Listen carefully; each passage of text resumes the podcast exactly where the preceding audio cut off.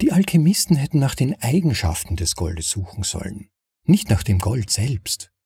Was wäre, wenn ein Alchemist stattdessen in der Lage gewesen wäre, die monetären Eigenschaften von Gold zu reproduzieren?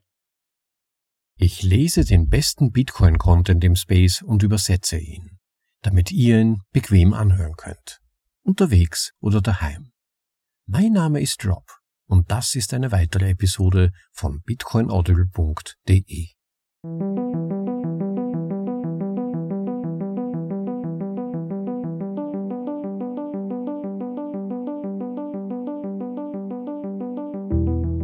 Willkommen zu Folge Nummer 107 von bitcoinaudible.de, dem Podcast mit den besten Artikeln aus dem Bitcoin Space, für euch in die deutsche Sprache übersetzt und danach vorgelesen, zum bequemen Anhören, ob unterwegs oder daheim.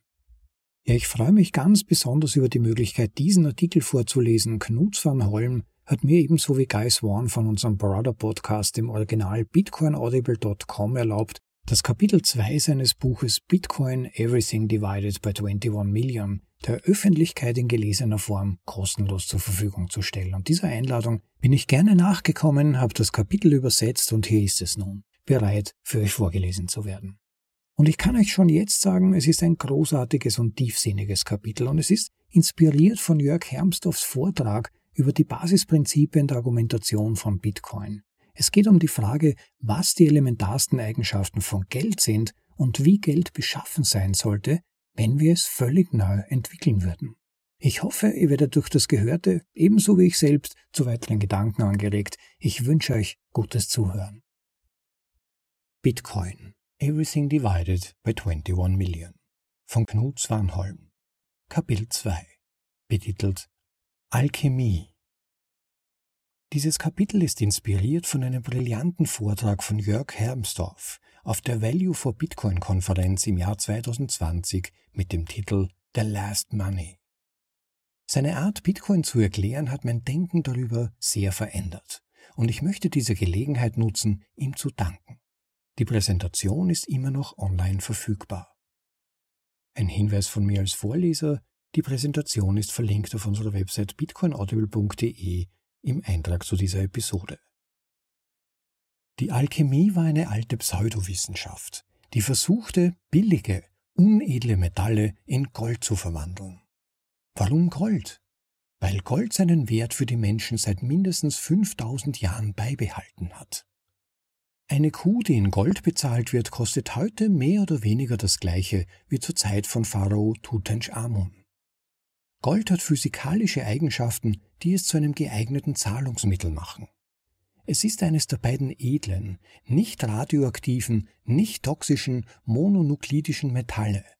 Mononuklidisch bedeutet, dass es nur ein natürliches, stabiles Isotop des Elements gibt. Das andere ist Rhodium, das 1803 vom britischen Arzt William Wollaston entdeckt wurde. Gold hat aufgrund seiner monetären Eigenschaften und seiner Geschichte ein sehr hohes Verhältnis zwischen Bestand und Umlauf. Das bedeutet, dass die vorhandenen Goldvorräte im Vergleich zum Zustrom von neuem Gold auf dem Markt enorm sind. Da Gold eine gewisse Knappheit aufweist, kann es seinen Wert über lange Zeiträume halten. Die Gewinnung von Gold aus der Erdkruste ist ein sehr kostspieliger Prozess. Daher führt ein Anstieg des Goldpreises nicht sofort zu einem Anstieg der Produktion von neuem Gold. Anders ausgedrückt, der Goldpreis bleibt im Laufe der Zeit relativ stabil. Hätten die Alchemisten einen künstlichen Weg zur Herstellung von Gold gefunden, hätten sie dessen Wert zerstört. Der Fluss des Goldes hätte schnell zugenommen, so dass die vorhandenen Bestände für seinen Preis weniger wichtig geworden wären. Eine erfolgreiche Alchemie hätte ihren eigenen Zweck verfehlt. Wenn es einen billigen Weg zur Herstellung von neuem Gold gegeben hätte, wäre das Metall nicht lange knapp geblieben. Sein Preis wäre also mit der Zeit gesunken. Aber es hätte den einzelnen Alchemisten sehr reich gemacht. Das Zentralbankwesen ist in diesem Sinne erfolgreiche Alchemie. Die geldemittierenden Institutionen der Welt haben einen Weg gefunden, neues Geld ohne Kosten zu schaffen. Es ist kein Bergbau erforderlich. Sie sind die Alchemisten unserer Zeit. Das Versprechen der Zentralbanken auf stabile Preise ist so absurd wie das Versprechen der Alchemisten auf billiges Gold. Der ganze Sinn eines Wertmaßstabs oder einer Geldart liegt in seiner Kostspieligkeit. Wegen der subjektiven Natur des Wertes muss es irgendwie mit der Realität verbunden sein. Geld, das ohne Kosten geschaffen wird, ist wie Narrengold. Es bereichert den Emittenten und seine Freunde, während alle anderen für das ganze Tohuwabohu bezahlen. Dies ist auch als Cantillon-Effekt bekannt. Ein Effekt, der nach dem Mann benannt ist, der ihn als erster bemerkte, Richard Cantillon. Je weiter man von einer Gelddruckerei entfernt ist, desto mehr zahlt man für die Fälschung. Alchemie mag einem Menschen mit einem Grundverständnis von Chemie absurd erscheinen. Aber aus einer praxiologischen Perspektive ist sie noch lächerlicher. Sie verfehlt ihren eigenen Zweck. Die Alchemisten hätten nach den Eigenschaften des Goldes suchen sollen, nicht nach dem Gold selbst. Was wäre, wenn ein Alchemist stattdessen in der Lage gewesen wäre, die monetären Eigenschaften von Gold zu reproduzieren? Unsere Sicht auf die Alchemie wäre eine ganz andere gewesen. Was wäre, wenn man die Eigenschaften von Gold nachbilden könnte? Was wäre, wenn man sie verbessern könnte? Wie wäre man dann auf ein neues Element gestoßen? Müssten wir dann die Chemie neu definieren? Atome bilden Gold und alle anderen festen, flüssigen und gasförmigen Stoffe im Periodensystem. Protonen, Elektronen und Neutronen bilden die Atome. Wenn wir noch weiter heranzoomen, betreten wir das seltsame Reich der Quantenphysik. Hier ist alles probabilistisch. Die Protonen und Neutronen sind Elementar- oder Elementarteilchen. Die Elektronen sind selbst fundamentale Teilchen. Diese Teilchen bestehen aus nichts anderem als aus reiner Information, so scheint es. Sie haben keine Substruktur. Die Information über das Teilchen ist das Teilchen an sich. Wenn wir tief genug hineinzoomen, ist alles Information. Elementarteilchen tauchen hin und wieder in unserer Welt auf und bilden Elemente. Aber das zugrunde liegende Raum-Zeitfeld, dem alles entspringt, ist nochmal etwas ganz anderes. Hier gibt es nichts außer Information. Auf dieser Ebene verhalten sich die Dinge nicht so, wie wir sie in größeren Maßstäben beobachten können. Im Quantenbereich verhalten sich die Teilchen probabilistisch und haben außergewöhnliche Eigenschaften. Sie können verschränkt sein und sich über große Entfernungen hinweg gegenseitig beeinflussen. Sie können sich um mehr als 360 Grad pro Umdrehung drehen. Alles Mögliche an seltsamen Dingen. Die Wissenschaft hat keine eindeutige Antwort darauf, warum sich diese fundamentalen Teilchen so verhalten, wie sie es tun. Es gibt viele verschiedene Theorien und Interpretationen, aber konzentrieren wir uns erst einmal auf die Information selbst. Unabhängig davon, wie das Universum wirklich funktioniert, gibt es in seinem Kern eine Informationsebene. Alles besteht aus Information. Die kleinste Raumeinheit, die wir kennen, ist die Planckfläche. Diese Flächen sind so klein, dass sie nur eine Einheit der Entropie, ein einziges Bit enthalten können. Man geht davon aus, dass die Plancklänge die kürzeste messbare Entfernung ist, da jeder Versuch, die mögliche Existenz kürzerer Entfernungen durch Kollisionen mit höherer Energie zu untersuchen, unweigerlich zur Erzeugung schwarzer Löcher führen würde. Das klingt nach einer schrecklichen Idee, findest du nicht? Stellen wir uns also einfach vor, dass diese Planckflächen die Pixel des Universums sind. Pixel, die aus Bits bestehen. Ein Bit ist die kleinste Einheit der Information. Es drückt einen von zwei Zuständen aus eins oder null, an oder aus, wahr oder falsch, Yin oder Yang. Der Planck-Bereich enthält ein Qubit, bevor sein Zustand gemessen wird. Ein Qubit hat beide Zustände auf einmal. Sowohl eine Eins als auch eine Null, sowohl wahr als auch falsch. Das heißt, bis ein Beobachter seine aktuelle Form misst. Wenn dies geschieht, kollabiert das Qubit in einen dieser beiden Zustände. In welchen Zustand es kollabiert, ist unmöglich zu wissen. Aber wenn man herauszoomt, ist die Wahrscheinlichkeit höher, dass es in einen der beiden Zustände kollabiert als in den anderen. Mit anderen Worten, die Realität, in der wir leben, ist in ihrem Kern probabilistisch. Kein Beobachter könnte jemals den genauen Ort aller Teilchen in diesem Universum berechnen oder messen.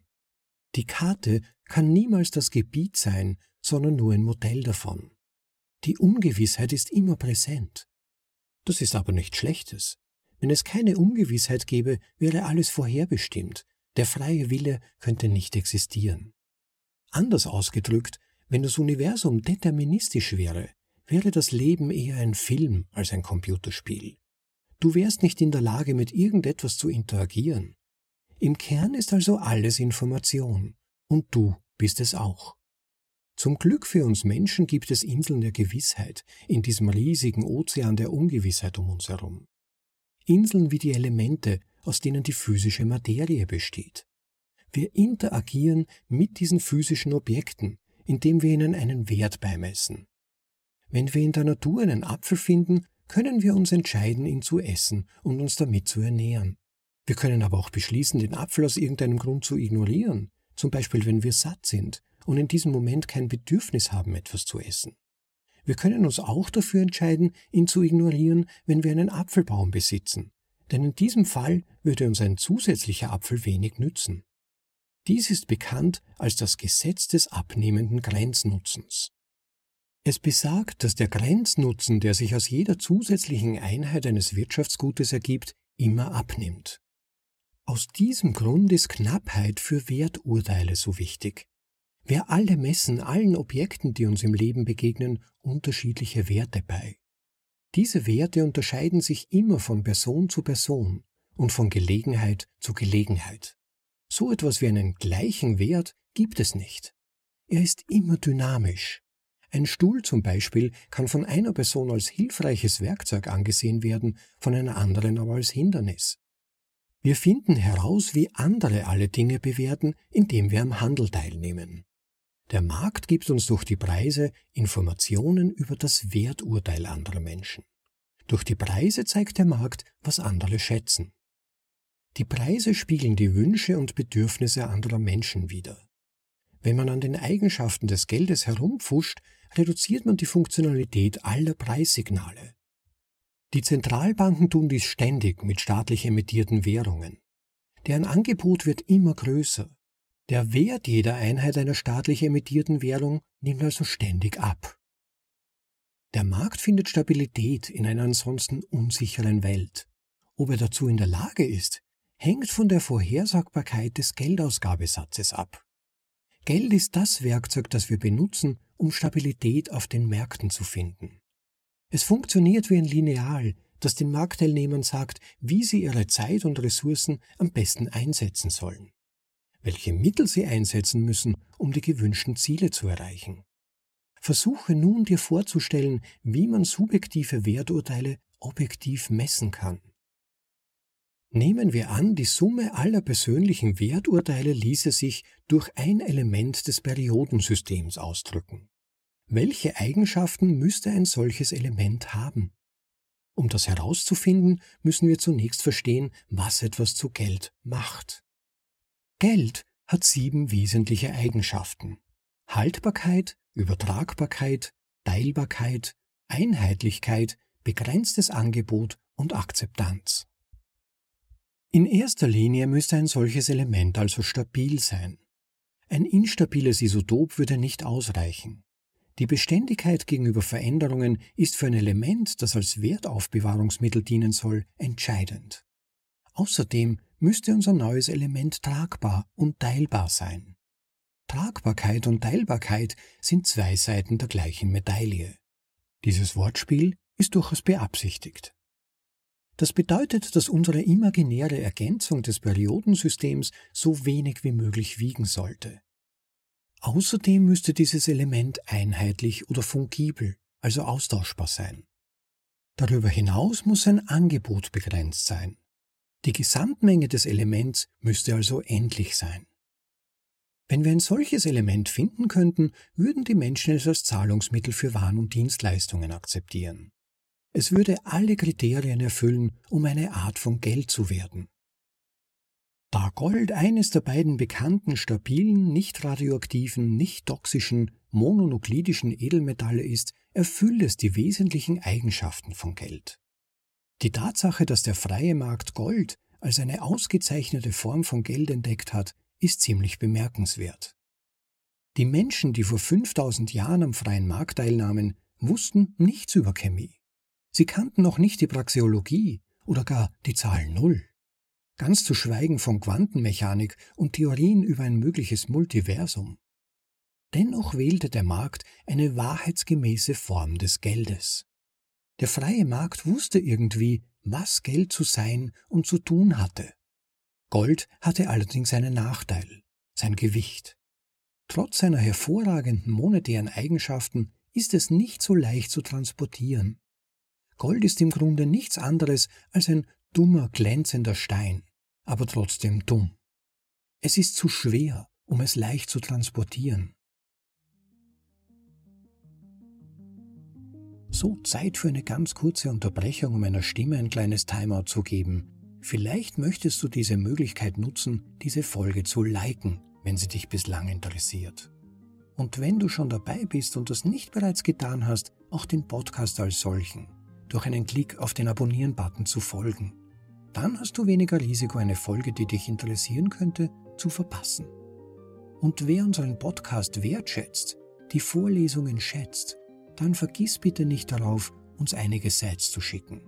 Value for Value. Gib bitte auch ein wenig Wert für meine Arbeit und Zeit zurück.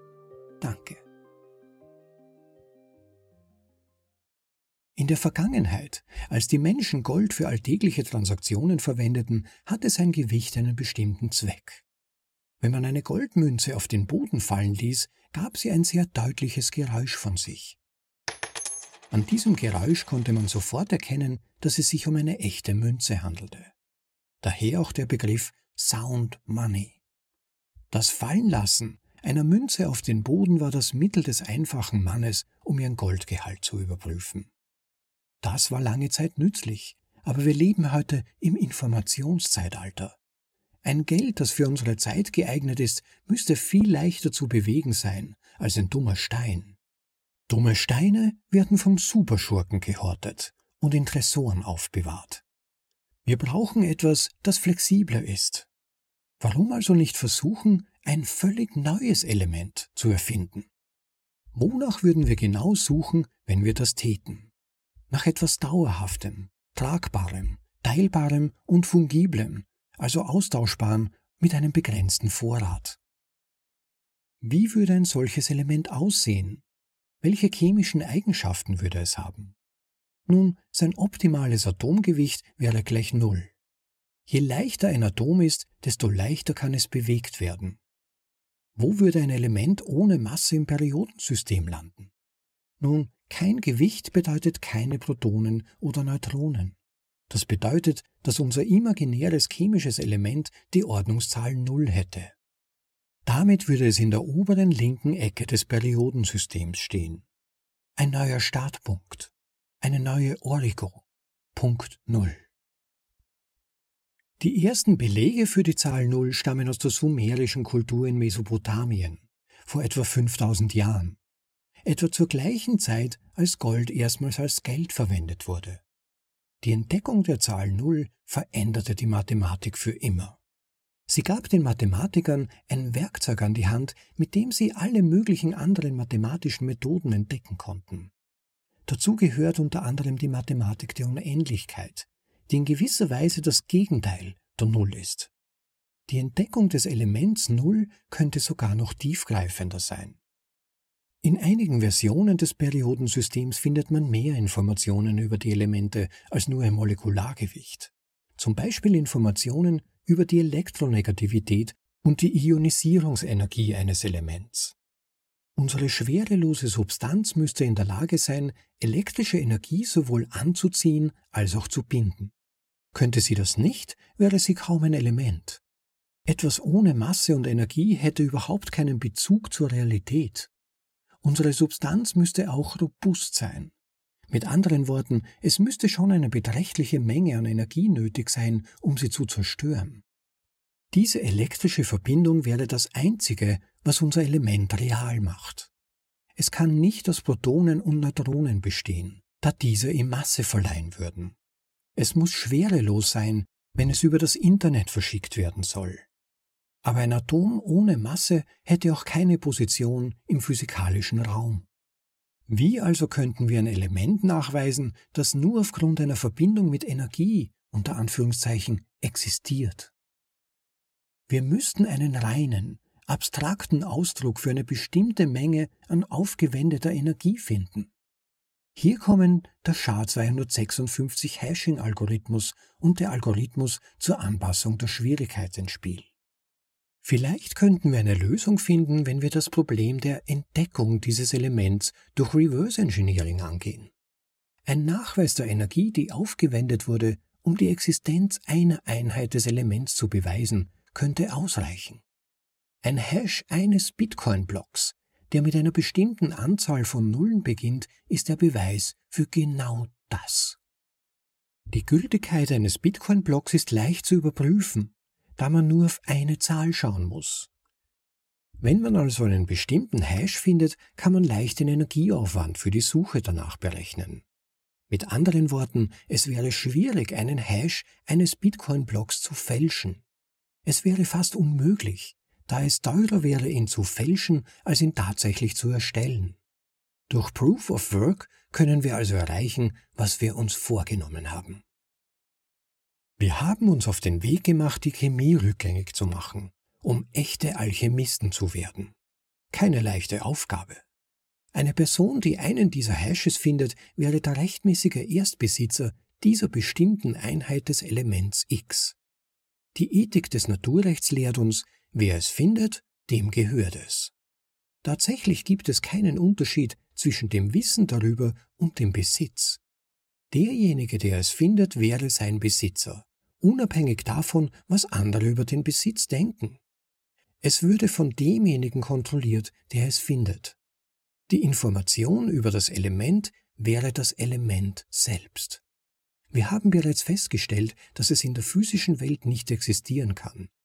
Es müsste reine Information im wörtlichen Sinne des Wortes sein. Bitcoin ist diese Information. Satoshi Nakamoto stieß auf ein neues Element, das Element Null, als er den Bitcoin-Code veröffentlichte. Wer auch immer hinter dem Pseudonym steckt, hat Bitcoin nicht erfunden. Sie haben ihn entdeckt. Es gibt jetzt also ein Element, das aus reiner Information besteht. Ein Vermögenswert, der nur im Bereich der Informationen existiert. Eine Ressource, die man mit Lichtgeschwindigkeit durch das Internet schicken kann. Sie wird in den Gehirnen ihrer Besitzer gehalten und allein durch Kommunikation ausgetauscht. Ein Element, das unsere Beziehung zur Information verändert. Mehr Information über eine bestimmte Sache zu haben als andere war schon immer wertvoll. Wissen ist in seinem Kern die Auflösung von Unsicherheit. Eine Antwort auf eine einfache Ja- oder Nein-Frage zu wissen, kann den Unterschied ausmachen. Ein einziges Bit kann die Antwort auf eine bestimmte Frage wie ist das Spiel zugunsten von Spieler A manipuliert darstellen. Wenn du die Antwort auf diese Ein-Bit-Frage kennst, könnte nach einem gut platzierten Einsatz eine große Belohnung auf dich warten. Solche Informationen haben einen indirekten Wert, aber dennoch einen Wert. Je mehr sich die Gesellschaft um die Kommunikation schart, desto wertvoller wird die Information. Kommunikation ist friedliche Interaktion. Wenn die Kommunikation scheitert, greifen die Menschen zur Gewalt. Deshalb ist es so wichtig, über korrekte Informationen zu verfügen. Mit der Einführung von Bitcoin wurde die Information selbst wertvoll. Information hat jetzt einen buchstäblichen Wert. Dies ist ein abstraktes Konzept und es ist schwierig, seine Implikationen zu erkennen.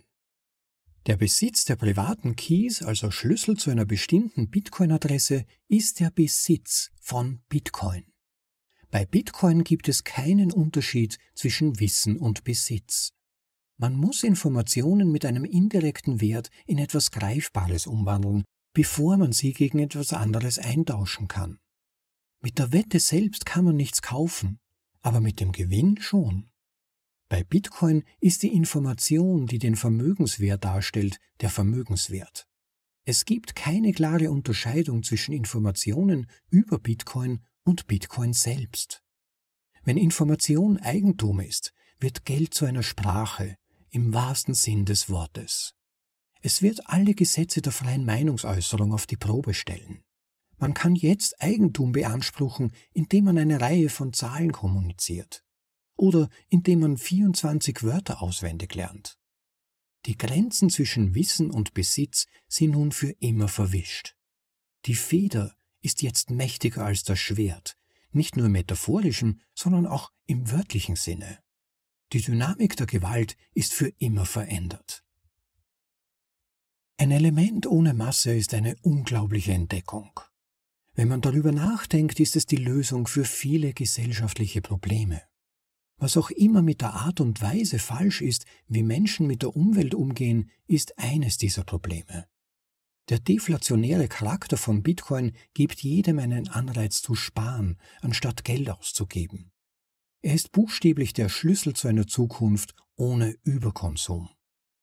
Eine Ära, in der physische Dinge genauso reichlich vorhanden sind wie heute, aber nicht so begehrenswert für die Menschen. Nebenbei bemerkt, wie viele von euch wissen, sind Energie und Masse zwei Seiten der gleichen Medaille. E ist gleich mc zum Quadrat.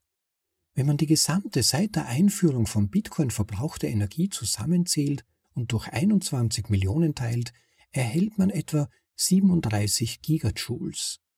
Das ist das Äquivalent von 0,415 Mikrogramm pro Bitcoin. Mit anderen Worten, Bitcoins kosten im Moment etwa 90 Milliarden Dollar pro Kilo. Das war Alchemie von Knut Swanholm aus seinem Buch Bitcoin Everything Divided by 21 Million. Ja, vielen Dank nochmals an Knut Swanholm für die zur Verfügungstellung dieses Kapitels aus seinem Buch Bitcoin Everything Divided by 21 Million. Ich kann das Buch wirklich jedem empfehlen. Die Kapitel sind großartig. Es war wirklich eigentlich ein bisschen eine Qual, nur dieses eine Kapitel vorlesen zu dürfen. Aber so haben wir es halt vereinbart mal fürs Erste und dabei bleibt's. Aber wenn es sich als dieser, als Lockmittel eignet, beim Buch zuzuschlagen, es sich zu bestellen, dann soll es ja gut sein. Ich kann es wirklich, wie gesagt, jedem empfehlen. Editiert wurde der Text von niemand Geringerem als Jeff Booth unter anderem, den ihr auch schon aus anderen Vorlesungen kennt. Wer von ihm noch nichts gehört hat, schaut da auf jeden Fall mal rein auf unserer Website, sucht nach Jeff Booth und da findet ihr, ich glaube, es sind im Moment zwei oder drei Artikel von ihm, die wirklich brillant sind und ähnlich von der Qualität her wie das Buch von Knut Swanholm. Ebenfalls sehr empfehlen kann ich den YouTube-Channel von Ione Appleberg, wo Knut Swanholms Texte vorgelesen werden von Guy Swan, in Teilen zumindest, Auszüge davon und von Ione Appleberg mit großartigen äh, Animationen visualisiert werden. Das ist auf jeden Fall wert, da mal reinzuschauen. Auch zum Kapitel des heute vorgelesenen Buches 21 Millionen gibt's einen eigenen Clip, der ist benannt Everything There Is Divided by 21 Million. Ein kurzer Clip von circa 10 Minuten, auf jeden Fall einen Besuch wert. Wie immer findet ihr natürlich die direkten Links zu all diesen Kanälen, aber insbesondere natürlich auch zu Knut van Holms Buch auf unserer Website bitcoinaudible.de beim Eintrag zu dieser Episode, aber wohl auch im Podcast, in dem ihr euch sie gerade anhört, in den Show Notes, da findet ihr auch einen Link zu den Videos. Ich werde versuchen, sie dort einzubauen natürlich. Ja, für heute werde ich den Text mal so stehen lassen, keinen eigenen Nachkommentar hinzufügen. Ich würde mich sehr freuen, wenn ihr ein Like hinterlässt, wenn euch dieser Beitrag, diese Vorlesung gefallen hat. Vergesst nicht, den Like-Button zu klicken. Natürlich auch den Podcast zu abonnieren, wenn er euch gefällt. Jeder Follower ist ein Zeichen, dass der Podcast als solcher wertgeschätzt wird und dass ihr gerne mehr hören wollt, also auf jeden Fall den Follow- bzw. Abonnieren-Button klicken und nicht darauf vergessen, das auch auf YouTube zu tun. Dort hilft es uns ein bisschen fürs Ranking und euch auch dort keine Folge zu verpassen und die Visualisierungen sind ja auch ganz nett. Und last but not least, Value for Value, Leute. Der Podcast lebt im Endeffekt davon, dass hin und wieder auch mal Spenden eingehen. Das hilft mir bei der Motivation und andererseits aber auch, um ganz ehrlich zu sein, die Rechnungen zu bezahlen. Der Podcast ist ja frei von Werbung nach wie vor und ich möchte das auch so halten, wenn es irgendwie möglich ist. Gleichzeitig erhöht sich dadurch aber natürlich auch ein bisschen der Druck, dass es irgendwie sich auch dafür steht, dass am Ende des Tages der Value auch auf meine Seite ein bisschen zurückkommt. Insofern gebt eurem Herzen einen Stoß, testet eure Lightning Wallet, schickt Sites oder schickt Bitcoin oder tut sonst etwas, um den Podcast zu unterstützen. Auf unserer Seite bitcoinaudible.de gibt es unten einen Link, Unterstützung, da könnt ihr mal nachschauen. Vielleicht werdet ihr davon inspiriert und findet eine Möglichkeit, uns was zurückzugeben. Das wäre wirklich ganz, ganz nett. Vielen, vielen Dank insofern auch für die großzügigen Spender, die sich hin und wieder mal finden und uns auch größere Beträge schicken. Da geht mir wirklich dann das Herz auf und ich finde das ganz großartig, wenn jemand auch wirklich sich die Ärmel hochkrempelt und konkret etwas tut. Das ist ganz, ganz toll. Vielen lieben Dank dafür. Für heute habe ich mich gefreut, dass ihr wieder dabei wart und hoffe auch die nächsten Folgen werden euch gefallen. Wenn ihr Anregungen habt, wie immer schickt sie mir, sie sind sehr willkommen. Einen großartigen Tag wünsche ich euch noch. Genießt das Leben, Leute, und bis zum nächsten Mal. Ciao, euer Rob.